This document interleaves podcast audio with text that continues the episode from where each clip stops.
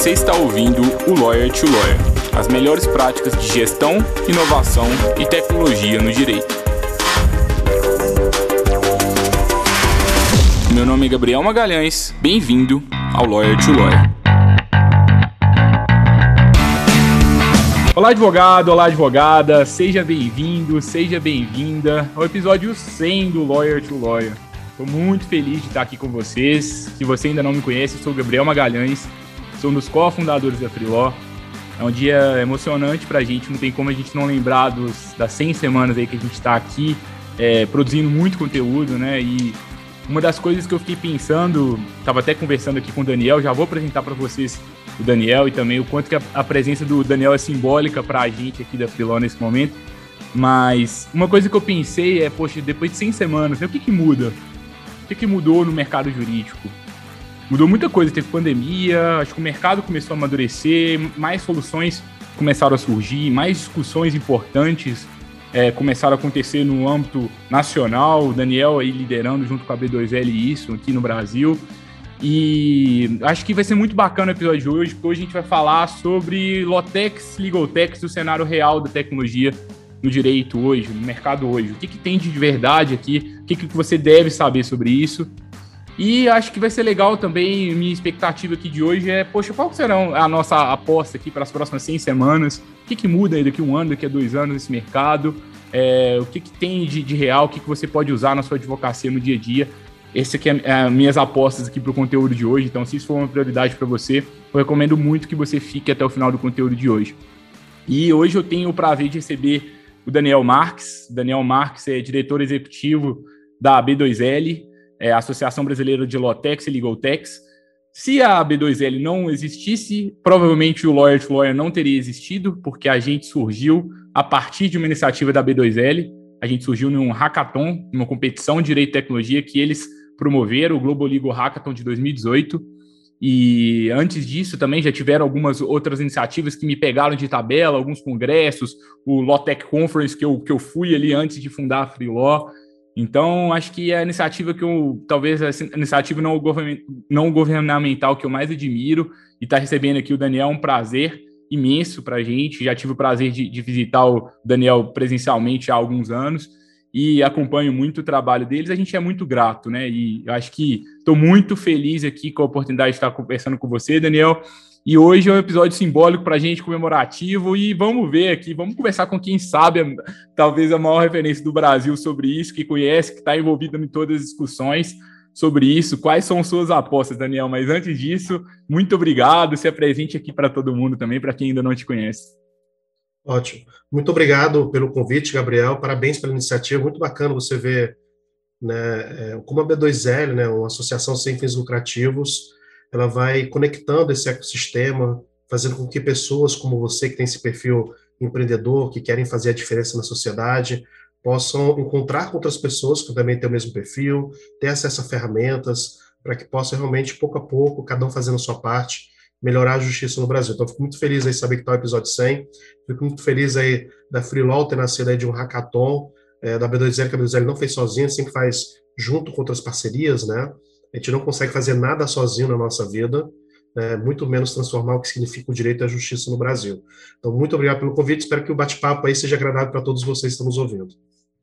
Tenho certeza, Daniel. Mas conta um pouquinho aí da sua trajetória. Como é que você veio parar aqui nesse, nesse mundo de tecnologia. Como que você foi picado por esse mosquito? então, é, eu acho que tudo começa com a curiosidade, né? Tudo começa a querer saber. Né? A palavra curiosidade vem do, da palavra latina curro, né? Que significa porquê, né? E aí eu, eu me lembro que em 2017 eu comecei a ver muitas notícias é, sobre inteligência artificial, blockchain, é, criptomoedas, automação, robotização, é, é, impressora 3D, carro autônomo. E aí eu comecei a observar, observar, isso era final de 2016, início de 2017. Estava terminando meu MBA em gestão empresarial pela FGV, e não falavam nada disso, né? No próprio MBA não se não, mencionava é, nenhum desses movimentos. E, e, eu falei assim, cara, tem alguma coisa que está acontecendo que é incrível na sociedade no mundo e que eu quero fazer parte disso, né? Eu quero não quero ser um coadjuvante, eu quero ser um ator principal. E é aquele momento, né? Assim, acho que a preparação se encontra com oportunidade, daí surge a sorte, né? O chama de sorte, né? Preparação junto com oportunidade, muito suor. Eu comecei a participar, então, em 2017, de vários eventos voltados à tecnologia, né? mas nenhum deles é dentro do direito, né? nenhum deles especificamente jurídico. E aí, em agosto de 2017, eu participei de uma reunião da OAB, foi a inauguração de um comitê da OAB do Rio de Janeiro. Nele estavam membros da B2L, a B2L tinha acabado de ser fundada, né, com 20 empresas ainda de tecnologia jurídica, ainda estava entendendo como é que seria a B2L, qual era o propósito, mas estava fundada. Ela foi convidada para participar desse evento, estava o Helder do Nós Oito, estava o Bruno Fegeson, estava o, tava o head jurídico da IBM, o Dante, estava o, o Cris, que na época ainda estava na Localiza, né, o Cris Xavier. Então, assim, uma galera muito boa. E eu comecei, tudo aquilo que eu tinha ouvido nas outras palestras, relacionada à tecnologia, como a tecnologia vai impactar na sociedade, eu comecei a ver aplicado no campo, que é o campo do direito, né, que é o meu campo. Eu falei assim, caramba, aqui, né, aqui eu me encontrei. E aí, logo depois dessa palestra, eu, eu, eu entrei em contato com o pessoal da B2L, né, na época não tinha time, não tinha equipe, não tinha nada, e nós organizamos um evento na FRJ, lá na Faculdade de Direito da FRJ, sobre direito e tecnologia. Então foi muito bacana, vieram pessoas do Brasil inteiro para palestrar, a gente lotou o auditório, mais de 200 pessoas participaram desse primeiro evento. E aí a partir disso surgiu o convite, né? Na B2L não tinha time, não tinha organização, era uma estrutura de pessoas que dedicavam o seu tempo de maneira voluntária a fazer algo. Só que se a gente quer fazer algo, é necessário institucionalizar. Né? O, o Bruno fez sempre cita, né? O, o Paulo Lema, né? Só persevera aquilo que se institucionaliza. E aí foi quando a gente começou a criar um time dentro da B2L, fui convidado a estar tá liderando.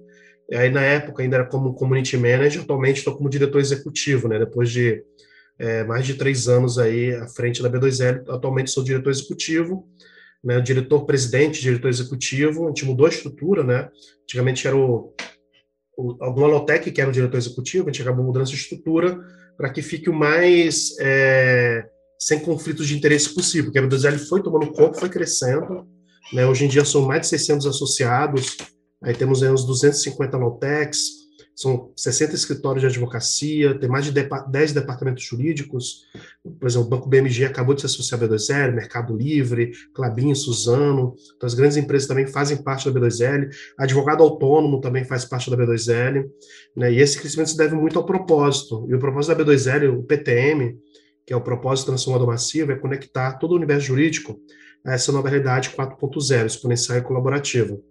Então, basicamente, né, essa foi como eu conheci, né, como a gente foi entrando e como faço parte hoje em dia da B2L. Muito legal a história, Daniel. E assim, para quem está começando agora assim nesse nesse mundo, se a gente for passar por um dicionário rápido assim que todo mundo deveria saber, talvez, é, o que, que é Lotec, o que, que é Legal Tech, é, o que, que é Open Justice. Você até gravou um episódio muito bacana lá no Direito 4.0 sobre Open Justice com o Gustavo, gostei bastante daquele conteúdo. Mas, assim, alguns termos assim que, que todo mundo está começando a falar, ninguém sabe direito, blockchain, inteligência, inteligência artificial, é isso mesmo que representa o movimento? E o que, que é isso, assim? Então, Lautec e Legaltech são empresas de tecnologia jurídica, tá? Nós temos dentro da B2L desde startups até empresas que estão há anos consolidadas no mercado. Então, isso significa Lautec e Legaltech, não são apenas startups, nós também temos startups. Eu acho que uma grande diferença quando é, a gente utiliza o termo Lautec e Legaltech é muito mais a mentalidade, o modo em que essas empresas oferecem seus produtos e serviços é a mentalidade que nasce muito das startups, da experimentação, de colocar o cliente como centro né, do, do, de todo o processo. Você não pensa primeiro no produto para depois começar a vender, mas constrói esse produto junto com o cliente. É, então, tudo isso ele faz uma diferença muito grande né, é, quando a gente pensa em low-tech e legal-tech. Então, eu acho que a idade de uma empresa não, tá, não tem a ver com o dia que surgiu o CNPJ, mas na capacidade de se adaptar ao mercado. Né? Então, as empresas que são associadas à B2L têm esse DNA dentro das empresas, né? Então, esse é o Lotec e Ligotec. A outra pergunta era o que é Open Justice, seria isso? É, e se tiver mais algum desses termos, assim, da moda, blockchain, inteligência artificial, o que, que geralmente se fala, assim, as pessoas geralmente ficam um pouco perdidas? Uma coisa que a gente fez no ano passado, no início da pandemia, em parceria com o César, né, foi uma pesquisa para mapear quais as principais dores e necessidades dos escritórios de advocacia é, durante a pandemia. Como é que estava impactando a pandemia no dia a dia, no faturamento, se ia ou não se ia demitir. E me surpreendeu muito porque a pesquisa, a gente conseguiu mapear que apenas 22% dos escritórios de advocacia no Brasil utilizam alguma forma de automação. Né? É muito pouco ainda. E quanto menor é o escritório, um, dois, dez advogados, menos utiliza. E aí me vem essa primeira, primeira resposta, né? Acho que o pessoal pensa que Lotec Ligotec é caro, que Lotec Ligotec só serve para grandes escritórios, e que Lotec Ligotec seria como um botão que você implementa, como uma varinha do Harry Potter, que você simplesmente coloca no seu escritório e vai gerar uma mágica, né?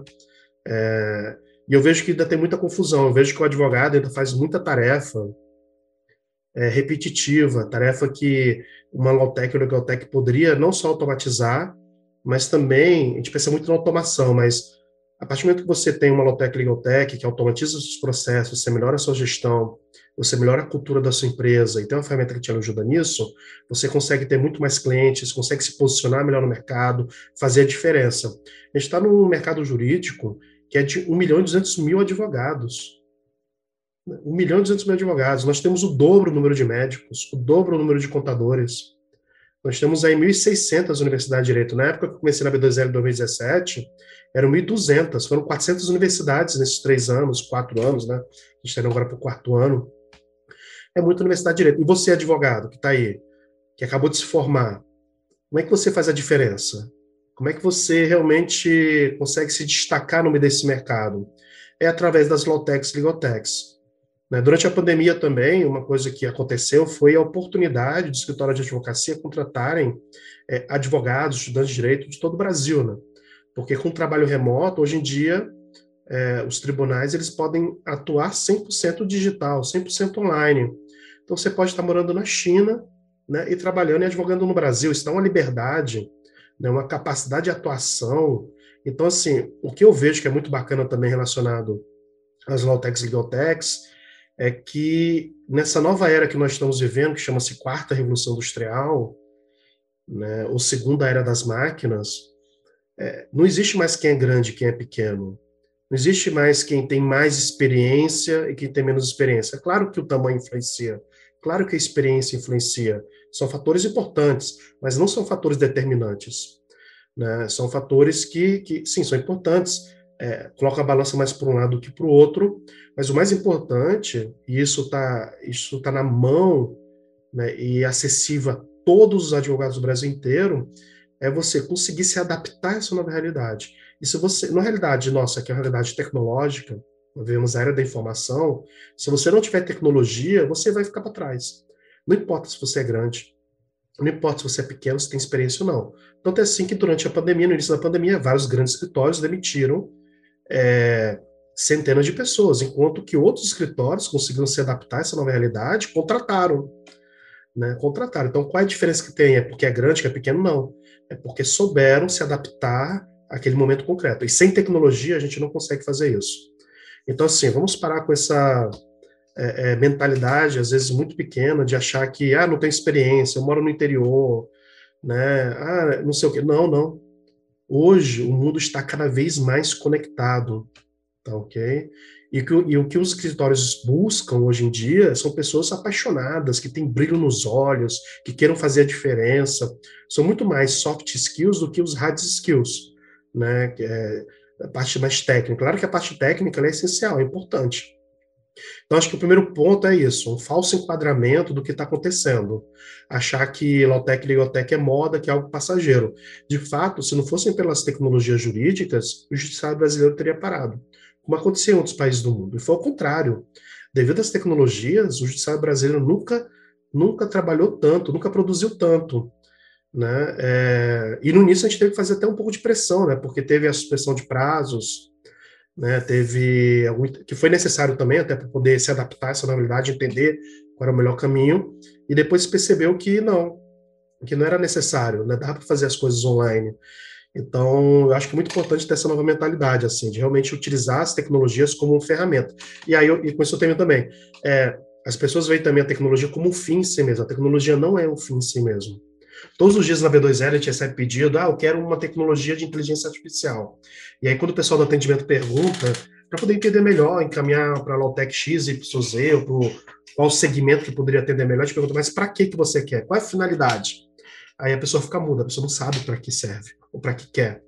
Então, é, é muito importante entender né, quais são as nossas dores dentro do escritório, quais são as dores dentro do departamento jurídico.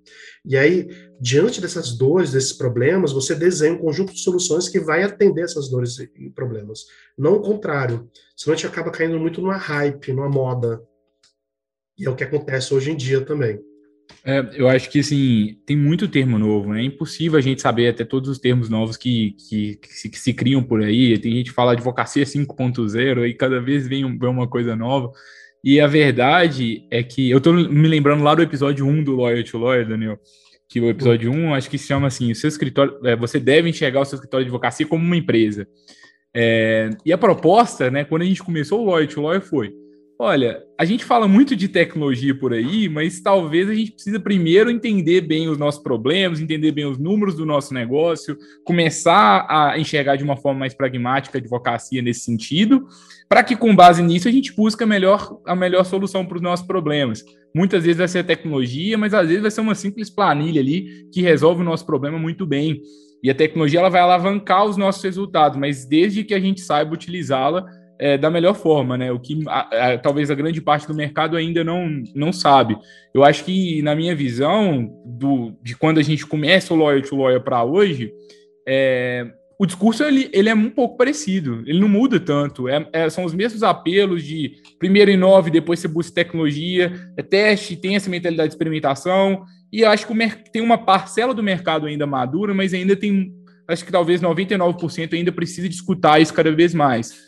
Eu acho que a gente tem. Acho que agora a gente também tem um fator novo, né? Porque além de, da, da revolução é, tecnológica que está acontecendo, a gente também tem Covid-19, que assim, quem não, não inovou por porque estava claro ali as tendências, agora também tem uma necessidade que está batendo na porta. Quem não trabalhava remotamente teve que se virar, teve, todo mundo teve que buscar algumas coisas. Então, eu acho que o mercado está ele tá assim, o discurso ele não, não muda tanto, assim, pelo menos pra, do nosso lado aqui nas últimas 100 semanas, mas é, eu acho que assim, tá todo mundo agora que é, é meio que assim, é, necess, é necessário para sobreviver, né? Não sei se você concorda com isso. Não, com certeza, sim. A necessidade, tem até uma frase que não sei qual é agora, se você lembrar, me, me fala, tá? A necessidade é a mãe de todas as. Sei lá, mãe, mãe, não sei, mas tem uma frase muito bacana, se alguém lembrar aí, depois manda aí pelo LinkedIn, tá bom? Daniel Marques, a B2E vai me achar no LinkedIn, no, no Instagram também, arroba Daniel Delane Marques. E aí me, me recorda a frase, por favor. Mas é o seguinte, é... a pandemia nos deu um choque de realidade. Todos os temas, ó, vamos fazer reunião online. A gente já falava com os poderes, com o CNJ. Dá para fazer audiência online, dá para fazer é, todos os processos do judiciário de maneira online com 99% dos processos de maneira online. A gente falava para os escritórios, adotem Lautec e Liotec. Não, mas o jeito que eu faço funciona. Né? A gente tem algumas pessoas que ainda é, recebem no papel, né? Eu não vejo nenhum problema. Ainda recebem no papel diário oficial, né? Porque ainda querem receber o recorte físico. Não tem nenhum problema isso, mas se você, se todo o teu escritório está ainda fundamentado nesse negócio do recorte físico, realmente você vai ficar para trás. Você não vai acompanhar a velocidade. Né? E aí foi o que aconteceu durante a pandemia. A pandemia, o que a gente observou também nesse estudo é que aqueles que já tinham Lautex foram os que menos sofreram é, com, com, o impacto do, do, do, da, da, do Covid, entendeu? Então, assim, em relação aos novos clientes, tudo isso. Então, a tecnologia é necessária. A gente falava, sempre falou mediação e conciliação. Agora saiu a resolução do CNJ falando que todos os tribunais têm que colocar um sistema de mediação e conciliação. A gente sempre falava da importância de ter APIs, ou seja, é, que o consumo dos dados feito pelas Lautegs não fossem feitos pelo front, pela página, mas através diretamente do banco de dados, para não sobrecarregar o banco de dados. De fato, a gente está trabalhando nisso, a gente está com a API da B2L. API, pessoal, para vocês que, que, que não estão tão envolvidos na tecnologia, o que, que é API? É, é um protocolo que permite que sistemas diferentes possam se integrar para trafegar dados, tá bom? Para trafegar dados. é, e não é feito através de API, então acaba sobrecarregando os dados dos tribunais, ok? É, então a gente sempre falava, e aí saiu a resolução do CNJ em relação à API, logo depois da pandemia. O próprio programa de governo do, do, do, do Fux, nesses próximos dois anos, está muito voltado à parte tecnológica, isso é muito positivo. Nós vamos ganhar muito, o Brasil é uma referência no mundo inteiro em relação à justiça. Claro que a gente tem alguns gargalos, né? mas esses gargalos, se a gente observar, estão muito relacionados justamente à falta de tecnologia e à falta de uma mentalidade. O gargalo número um, por exemplo, 40% das ações brasileiras são voltadas à execução em fiscais. E aí, se você analisa como é que funciona dentro de um tribunal uma execução fiscal, 80, 80 quase 90% dos procedimentos internos do tribunal são todos eles passíveis de automação. Olha só aí uma oportunidade gigantesca de estar melhorando e desafogando a justiça. Tá ok? A gente tem iniciativas incríveis, como, por exemplo, o Senacom. Né? A Senacom tem 80% de eficácia na resolução de problemas de consumidor, que é uma das maiores demandas que existe no Brasil. Né? São as demandas relacionadas ao consumidor. O pessoal fala, o Brasil é muito judicializado. Se você pegar em números absolutos, sim. Mas, por outro lado, você observa que essa judicialização excessiva ela acontece por esses gargalos que a tecnologia pode ajudar a resolver. E não só a tecnologia, a própria mentalidade. Um advogado, diante de um problema do cliente, por que não buscar uma low-tech de mediação e conciliação? Né? A própria Freelaw ajuda nisso, né? É, por que não buscar outros mecanismos não seja simplesmente o litígio como um primeiro ponto, como ponto de partida? E essa, esse modelo de conciliação e mediação tem se mostrado muito mais eficaz, muito mais barato, muito mais rápido do que você ir para o litígio. Não significa que o litígio vai ser excluído. No entanto, ele não se transforma como primeiro momento dentro é, de um processo judicial. Daniel, e quando a gente analisa o, o, cenário assim real da tecnologia hoje, a gente costuma falar aqui muito na, no Lawyer to Lawyer sobre a ótica do advogado, né? mas eu acho que a gente tem vários atores, né? A gente tem desde da, da função de uma associação como a B2L, como, como os escritórios de advocacia, os departamentos jurídicos, os cidadãos como um todo, e o poder judiciário. Como que você faz essa análise assim geral? É, que ponto que a gente está assim comparado com o mundo? Você começou já a trazer sobre isso, mas você acha que a gente está bem? Assim, a gente está avançado? É, qual desses setores está mais? Qual está menos? Qual que é a sua análise assim sobre esse, esse cenário assim completo? Eu acho que a gente está um pouco atrasado no sentido, no Brasil, relacionado à Lautec e Ligotec, no mundo inteiro, está igual ou até melhor. Ok? De fato, por exemplo, eu participei de um, de um evento organizado pela União Europeia em Portugal, porque atualmente o presidente da União Europeia é o presidente de Portugal. E eles veem o Brasil como referência. Né? Eu participei do Lawit no ano passado, vou estar participando esse ano, que é outro evento internacional, e eles, lá durante o evento, durante o nosso painel, eles observam o Brasil como realmente como um exemplo de tecnologias de inovação. A B2L é conhecida lá fora, faz muito barulho, né? E é um barulho baseado em algo real, concreto. Então, relacionado à tecnologia, o Brasil ele, de produção de, de, de soluções jurídicas, ele está igual ou até mais avançado que muitos países, especialmente pela complexidade que é o mercado brasileiro. Né? O mercado brasileiro, o jurídico brasileiro é muito complexo. E quando a gente fala de América Latina, nem se fala, né? É assim, é, é, só o Brasil ele né, tem muito mais iniciativas, muitos mais produtos e serviços que a América Latina toda. Então, assim, é, e a gente também está se unindo para poder ajudá-los nesse sentido e também aprender com coisas que eles já estão fazendo.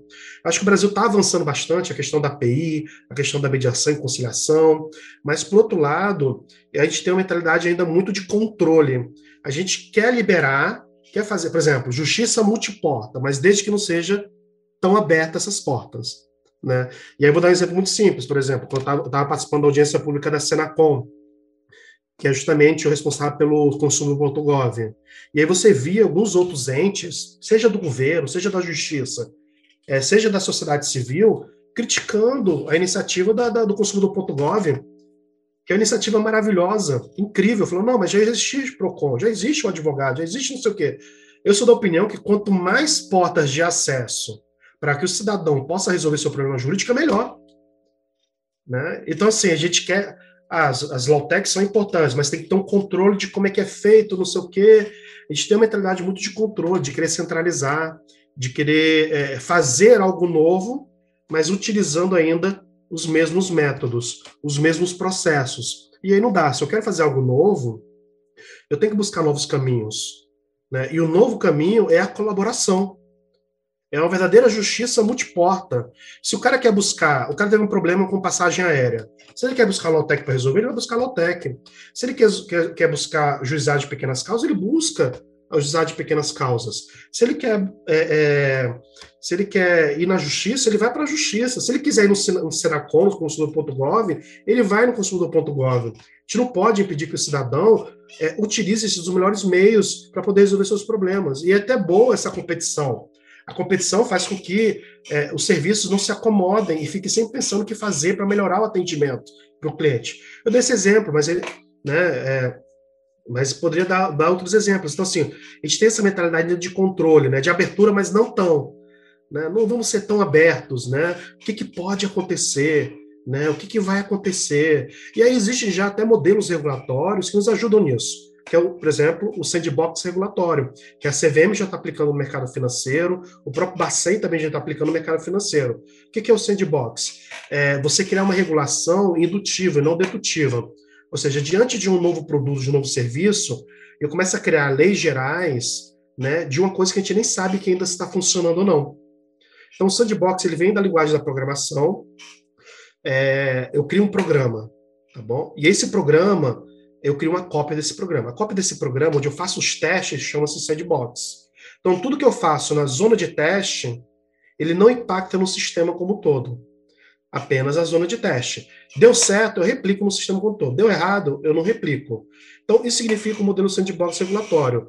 É, por exemplo, nos Estados Unidos, está tendo um sandbox regulatório da própria Bar Association, que é a OAB americana.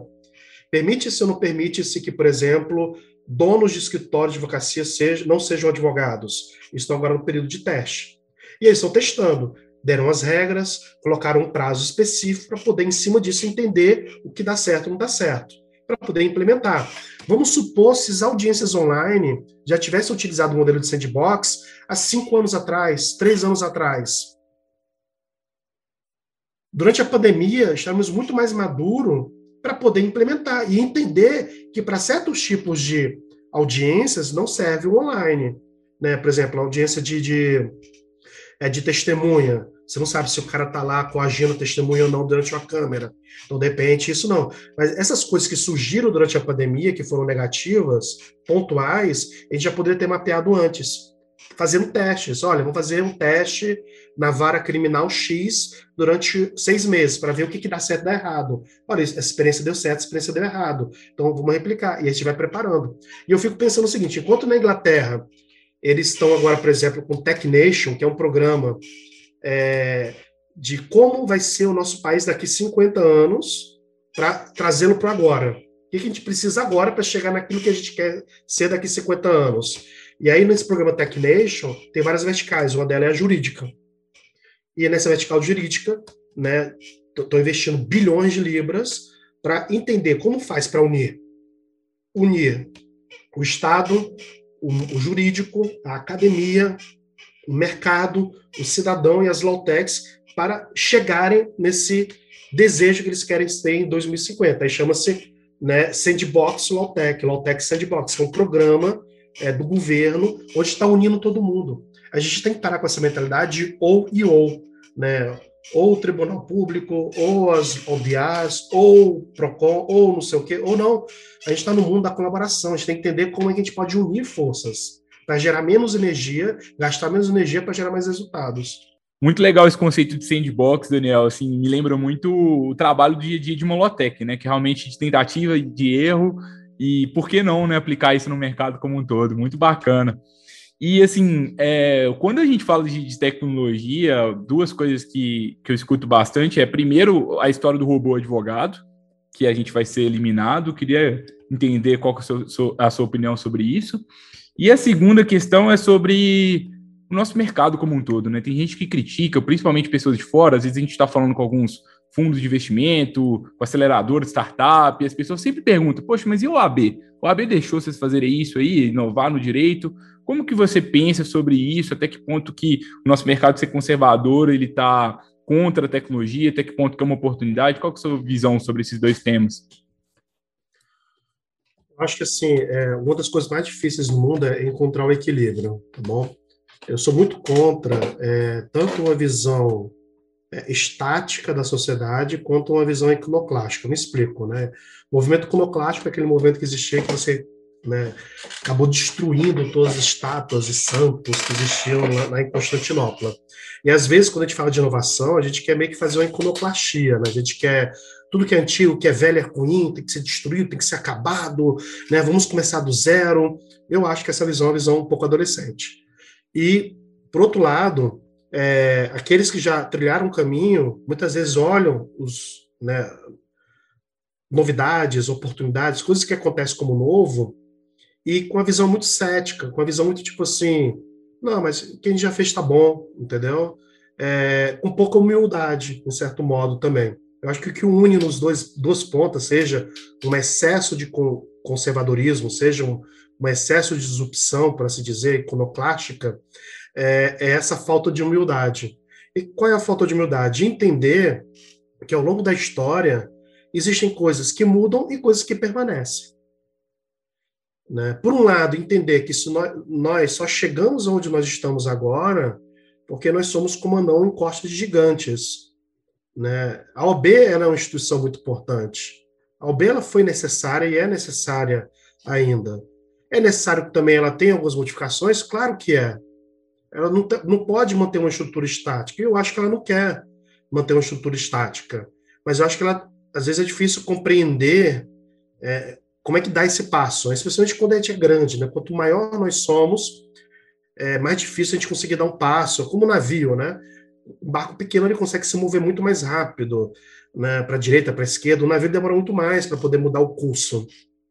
Então, acho que a OB tem muito essa característica. Mas, por outro lado, dentro da OB, eu tenho um excelente assim, é, experiência. Tanto que nós, associados da OB, são os que organizam os hackathons no Brasil inteiro.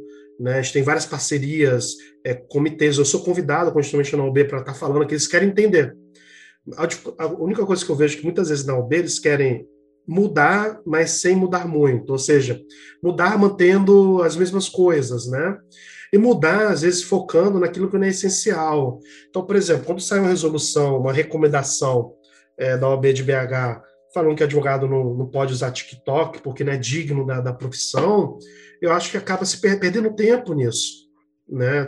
Se o advogado ele dançando, brincando, ele está levando informação jurídica e um dos maiores gargalos que existe na justiça é a falta de informação jurídica, né? É, é, por que não fazer? Né? Eu acho que são discussões como existiam na, na, na escolástica tardia, né, do sexo dos anjos. Muitas vezes a gente acaba tendo certas discussões, são discussões etéreas, que não são tão importantes. E aí, como é que a gente tem uma discussão que é importante na minha visão? É pensar no João, na Maria, no cara que é o ribeirinho, no cara que mora no meio da floresta, o cara que mora na favela e aí tem tiroteio, o filho desaparece. A justiça acontece para essas pessoas, né? Porque eu acho que a partir do momento que a gente conseguir melhorar a justiça para aquele que é mais necessitado, de maneira natural, a gente vai melhorar para a sociedade como um todo. Só que aí, novamente, eu acho que a gente é. Aí, às vezes, quando a gente quer melhorar a justiça para quem é mais necessitado, tirando direitos de outras pessoas que, de repente, não são tão necessitadas. Né? E aí, é, aí gera uma guerra, uma dicotomia, né, que não é necessária também na sociedade. Então, penso dessa maneira: como é que a OB pode melhorar? Como a justiça, o direito pode, pode melhorar? É voltar a repensar o direito tendo o usuário, que é o cliente, que é a pessoa que utiliza o direito, como centro. Não é que não tenha como centro, mas hoje a gente tem uma paixão muito mais pelo procedimento do que pela pessoa. Né? O procedimento é importante, tá ok? A linguagem jurídica é importante, mas é importante para nós, que somos operadores do direito para o cidadão, ele não vai entender. A gente tem que traduzir essa linguagem para a linguagem do cidadão. A linguagem jurídica é importante. O pessoal fala, ah, tem que mudar, legal design. A primeira coisa que fala como exemplo é a linguagem jurídica. Ela é importante. Como é que a gente vai nos comunicar como operadores do direito se a gente não sabe a linguagem jurídica? Ela é importante. É, assim como do programador. Como é que o programador vai programar se não sabe Python? Ah, não, vou, vou programar aqui, vou codificar, adaptando a linguagem para as pessoas como elas entendem. Né? Não vai sair uma linha de código, não vai funcionar. Mas isso, isso que ele programa lá no back, né, que a gente chama de back, fica atrás. Depois no front, para as pessoas que vão consumir, é algo simples, é um botãozinho, né? As pessoas que vão usar, elas entendem, é claro. E é isso que a gente tem que trazer para o direito, colocar a pessoa como centro, é, para poder melhorar. E a tecnologia está para isso. Pessoal, a gente está vivendo um mundo que é o um mundo é, da informação, o um mundo que a diferença das outras é, revoluções, a primeira revolução, a segunda, a terceira, o ganho de escala e velocidade é muito rápido. E se a gente não utilizar a mesma tecnologia para poder ganhar escala e velocidade, a gente vai ficar para trás. E aí saem alguns tipos de, de pensamentos que são totalmente deturbados. Vou dar um exemplo muito simples. Existe um projeto de lei para inteligência artificial que no início ele é maravilhoso. Ah, esse projeto de lei vai ser principiológico a inteligência artificial é importante, não sei o que, não sei o que, é de duas páginas, bem pequeno, eu acho que deveria ser algo assim. É, e aí, mas tem um determinado momento do projeto de lei que ele fala o seguinte, que toda decisão é, automatizada tem que ter como intermediário o ser humano. Você quebra a tecnologia, porque se o objetivo da tecnologia é justamente passar para a máquina que é aquilo que o ser humano não consegue fazer, porque faz melhor, quando eu coloco um ser humano, eu travo. Um exemplo muito simples. Seria como se toda vez que o Waze, se você utiliza o Waze ou Google Maps, é, me mandasse para a direita, tivesse que ter um ser humano validando, ó, vai para a direita, né? vai para a esquerda. Então você perde sentido de ter a máquina. Então a gente quer resolver problemas, ter soluções novas, mas utilizando os métodos antigos. Isso por medo, por falta de conhecimento. Né? E a gente tem que buscar novos mecanismos. E como é que a gente busca esses novos mecanismos? Em primeiro lugar, tendo o ser humano como centro, eu consigo realmente atender a necessidade das pessoas. Segundo lugar, utilizando de tecnologia para isso. Porque se a gente não utilizar de tecnologia, a gente vai ter que fazer esses tipos de coisas que são meio bizarras, né? De colocar aí o, ser humano para coisas que não precisa, né? Ou então travar, não pode ter aqui. Né? E aí você trava a máquina, trava um desenvolvimento que não é positivo também para a sociedade. Porque apesar de alguns impactos negativos, na minha visão e pelo que eu estudo, os impactos positivos são muito maiores. E com isso eu não estou caindo no consequencialismo, né, no, no, é, no, consequencialismo ético, né? Não estou não tô defendendo isso. Mas uma coisa é fato, a tecnologia ela traz inovações que melhoram a vida do ser humano. Se a gente pegar a vida do ser humano de hoje, se a gente pegar o cidadão médio de hoje, em um cidadão médio que vivia na primeira revolução industrial, a vida é muito melhor. Um cidadão médio de hoje vive melhor do que um rei vivia na época da primeira revolução industrial, entendeu? Então, assim, e, e se comparar com a Idade Média, se comparar com a Grécia, enquanto bens materiais, vemos melhor, com certeza. Enquanto sociedade, o modo que a gente dialoga, nos compomos, acho que já é outra discussão, que é uma discussão muito mais filosófica. Mas eu acho que é basicamente isso. É, o mundo ele ganha escala, estamos vendo a quarta revolução industrial. Se a gente quer realmente melhorar a justiça, a pergunta é: o ser humano está no Se isso vai melhorar a vida do cidadão, tem que ser promovido pela OAB. Tem que ser promovido. A OAB, na minha visão, e não é só a OAB, eu acho que qualquer instituição, as LOTECs também, né, não é para poder se autoalimentar elas mesmas, é para melhorar seus processos e procedimentos para servir o cidadão, servir a sociedade, entendeu? Porque senão a gente vira uma ilha isolada, a gente vira um mar morto. O Mar Morto, por que, que o Mar Morto é o Mar Morto? Porque lá ele só recebe águas do rio, né? E ele não não sai, não flui, ele não dá, né? Ele não, não é generoso, ele não ele não dá, fica tudo lá, só recebe, recebe, recebe. Então tem muito sal, morre todos os peixes e vidas que tem lá. Então assim, eu acho que a gente tem essa visão muito mais generosa e menos medo. A gente tem muito medo da tecnologia. Não sei o que acontece na cidade nossa, que a gente tem um medo da tecnologia. Não sei se são os filmes, são os livros, né? É, Black Mirror. É, tem um filósofo que eu sigo e com isso eu concluo, Luciano Floridi, é, que ele é muito bom. E aí ele fala o seguinte: como é que vai ser o futuro daqui 20 anos com inteligência artificial? Vai ser chato como o presente. Né? Vai ser como agora, vai ter alguns problemas, outros problemas, alguns acertos, outros acertos. E assim, a vida continua, a vida que segue. Então, é basicamente acho que é isso. Muito legal, Daniel. Poxa, de verdade, aprendi demais com você nesse papo. Tem uma última pergunta ainda, mas já queria agradecer por, pela generosidade em compartilhar, pela abertura em responder todas as, as, as respostas aqui. Muito bacana ver a opinião do, dos maiores especialistas do Brasil sobre esses temas. E para a gente fechar, Daniel, qual que é a sua visão, assim, é, no final, a, o, o, cenário é positivo, acho que você é um otimista, assim, pela, pela minha impressão aqui, né? É, mas tem gente que vai perder emprego, 1 milhão e 200 mil advogados, cabe todo mundo. Qual, qual que são as suas apostas aí para os próximos anos? Dicas também para quem está querendo se destacar nesse mercado?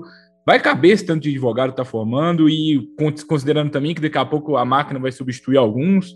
Como que, como que é? É um mercado bom, assim, para quem vai, vamos supor que tem um estudante aqui que está pensando se faz ou não faz direito, ele caiu nesse conteúdo. Ainda é um bom mercado, assim, na sua opinião?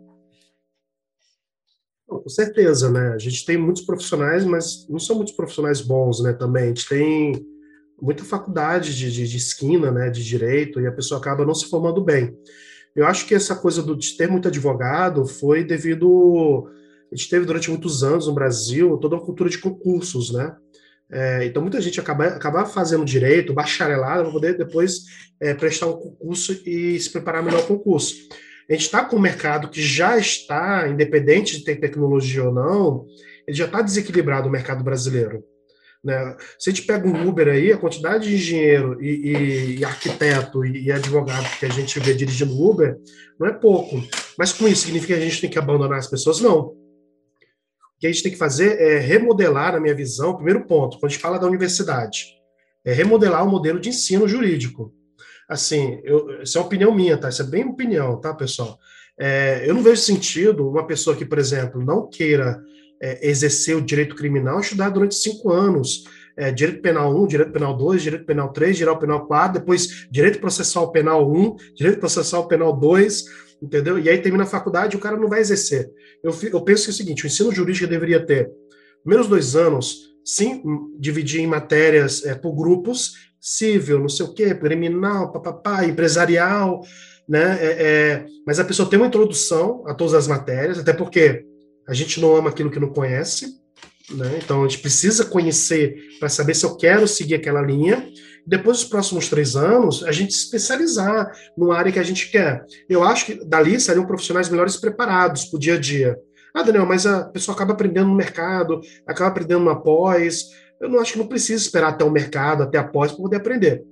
Uma outra coisa também, dentro do currículo, tem outras matérias que não estejam relacionadas só ao direito em si. Então, a gente está fazendo já isso com a Faculdade de Direito da FRJ. A gente tem cursos de extensões, por exemplo, é, a gente tem um curso de extensão de Direito e Novas Tecnologias, onde a gente fala tudo o que vai acontecer no futuro para alunos. Já tem três anos. Tem esse curso lá gratuito né, para os alunos de Direito. A gente tem um curso que a gente ensinou os alunos a construírem, estão é, construindo aí uma inteligência artificial para tirar dúvidas jurídicas. Né? Desse grupo do, do, do Direito e Novas Tecnologias, é, uns alunos se juntaram com outros alunos da outra faculdade e criaram um bot para tirar dúvidas relacionadas à Lei Maria da Penha, que agora está sendo utilizado pelo Tribunal do Rio de Janeiro. Então, assim, é, a gente tem outras áreas dentro do direito que não necessariamente é, vão envolver o fato de você trabalhar no escritório e fazer um concurso, mas que vão, vão precisar de uma pessoa que entenda como é que funciona a sociedade, como é que se compõem as normas e as leis. Vai precisar do profissional preparado para o direito.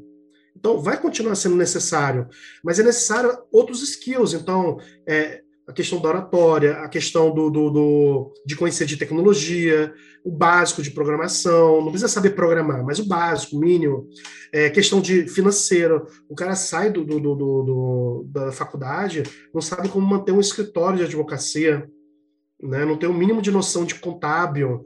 Então, assim, eu acho que tem um conjunto de matérias é, que, que ajudariam muito. E outra coisa, a interdisciplinariedade.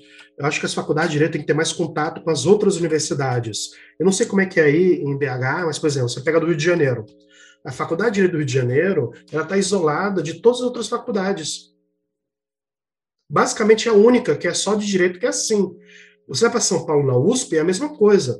Tu vai para Recife, se não mudou, é a mesma coisa.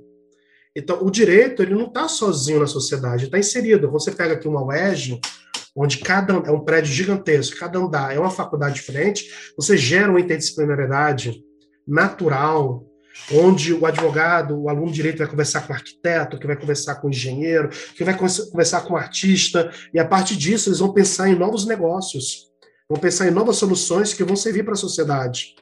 E o advogado, então, vai ser necessário. Eu acho que não. Eu adoro, sou apaixonado pelo direito, comecei o doutorado esse ano. Então, assim, é, é, o direito ele é essencial, sempre vai ser necessário.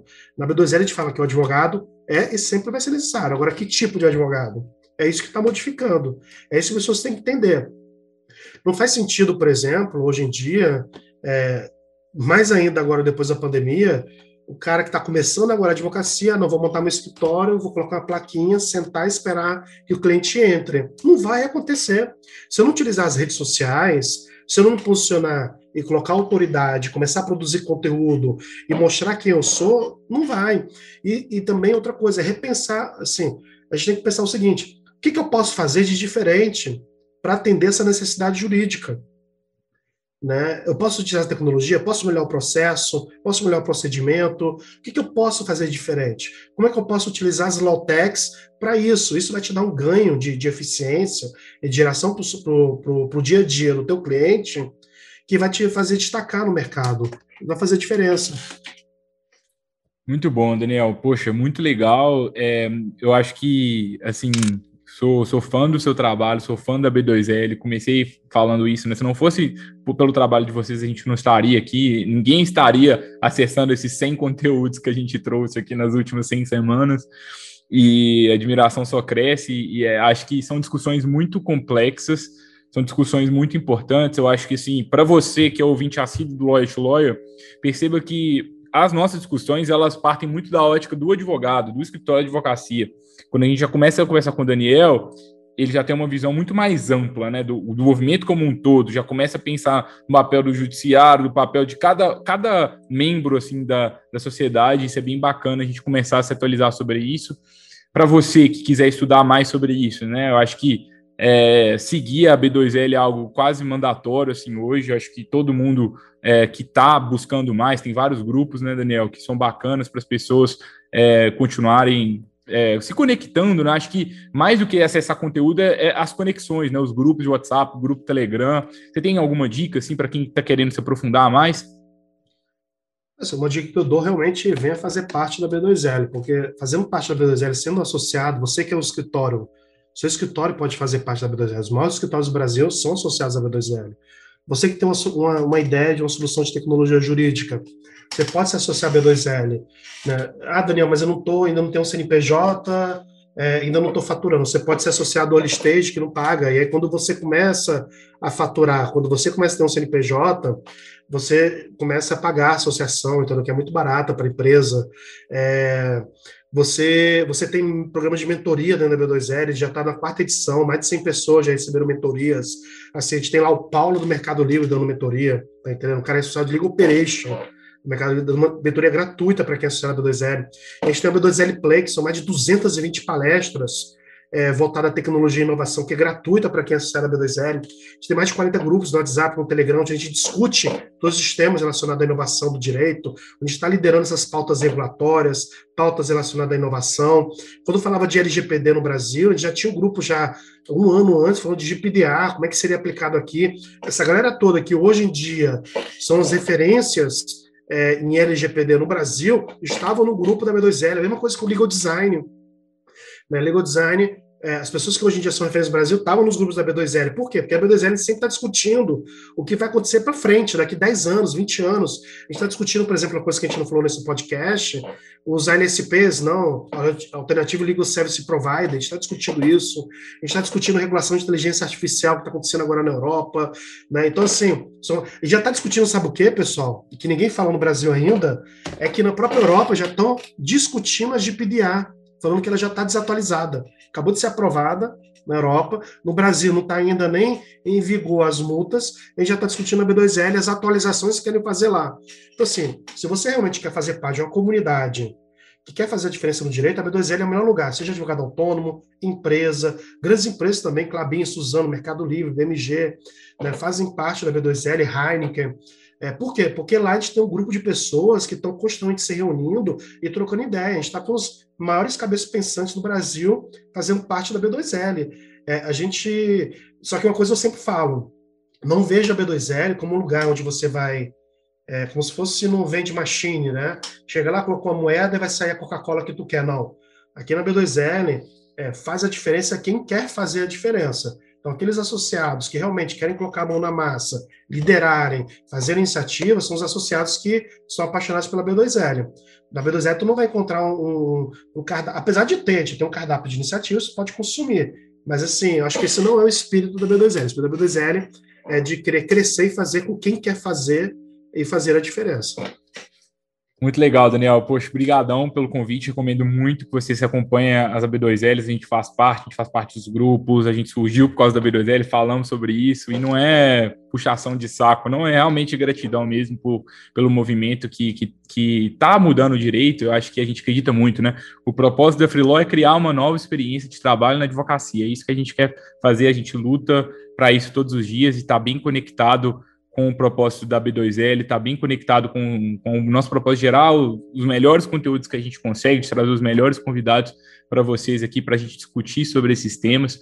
E se você quiser se aprofundar, eu vou deixar para vocês aqui na descrição do, do episódio três presentes um e-book de tecnologia e inovação para advogados aqui da Freeló, que a gente traz um pouco uma análise mais completa sobre a nossa visão sobre, esse, sobre esse, esses assuntos que a gente traz aqui, que a gente discute, muito voltado para como você aplica isso no seu, na sua advocacia, e dois mapas de conteúdos. Um mapa para você que está buscando mais clientes na advocacia e outro para você que já, já é um escritório consolidado, já está com uma atuação mais consolidada e está querendo agora tal, talvez trazer alguma inovação e cumprir prazo com mais eficiência. E aí, se você quiser baixar algum desses materiais, é só você vir aqui na descrição do conteúdo que você vai conseguir baixar e aproveitar esses conteúdos adicionais. Daniel, muito obrigado novamente. Você tem algum recado final? É isso, pessoal. Acho que a gente não tem que ter medo. Se a gente quer fazer diferente, a gente tem que ir por caminhos diferentes. E a tecnologia, ela não é um fim em si mesma, ela é um meio para que a gente possa cada vez mais colocar o ser humano como centro de todo o processo jurídico, né, e para que realmente o acesso à justiça chegue a todas as pessoas. E você que não está nos ouvindo agora, você é essencial, você é muito importante é, como um agente é, transformador né, e líder dessa transformação da tecnologia. Então, conte com o B2L para isso também. E parabéns também pela Freelaw, parabéns pela iniciativa. Muito, muito contente aqui de estar aqui nesse episódio número 100 com vocês. Muito obrigado, Daniel. Agora, semana que vem, a gente inicia um novo ciclo, né? O episódio 101. Vamos para os próximos 100 episódios. O que será até o episódio 200 do, do Brasil, do mercado jurídico? Tomara que não, tenha, não tenhamos muitas surpresas, é, que a gente corra bem, que a gente, é, que a gente prossiga bem. Vamos, vamos discutir, né? Vamos reescutar o episódio 100. Quem sabe até o Daniel a gente já, já marca um papo aí mais para frente para discutir os avanços do mercado e tudo isso aqui, né? É engraçado que às vezes parece que é uma que é uma bola de cristal, né? O Daniel começou a trazer algumas coisas daqui a um ano, a gente vê, é, realmente ele estava certo. É bacana que a gente tenha todo o histórico aqui para que vocês acompanhem novamente. Semana que vem a gente volta, pessoal. Mais um Lawyer to Lawyer, quarta-feira. Compartilhe esse conteúdo com outros colegas advogados, advogadas. Muito obrigado a todos pela audiência. É por causa de vocês que a gente consegue trazer pessoas como Daniel. É por causa de vocês que a gente consegue seguir em frente aqui nessa iniciativa. Até a próxima semana. Tchau, tchau. Tchau, tchau.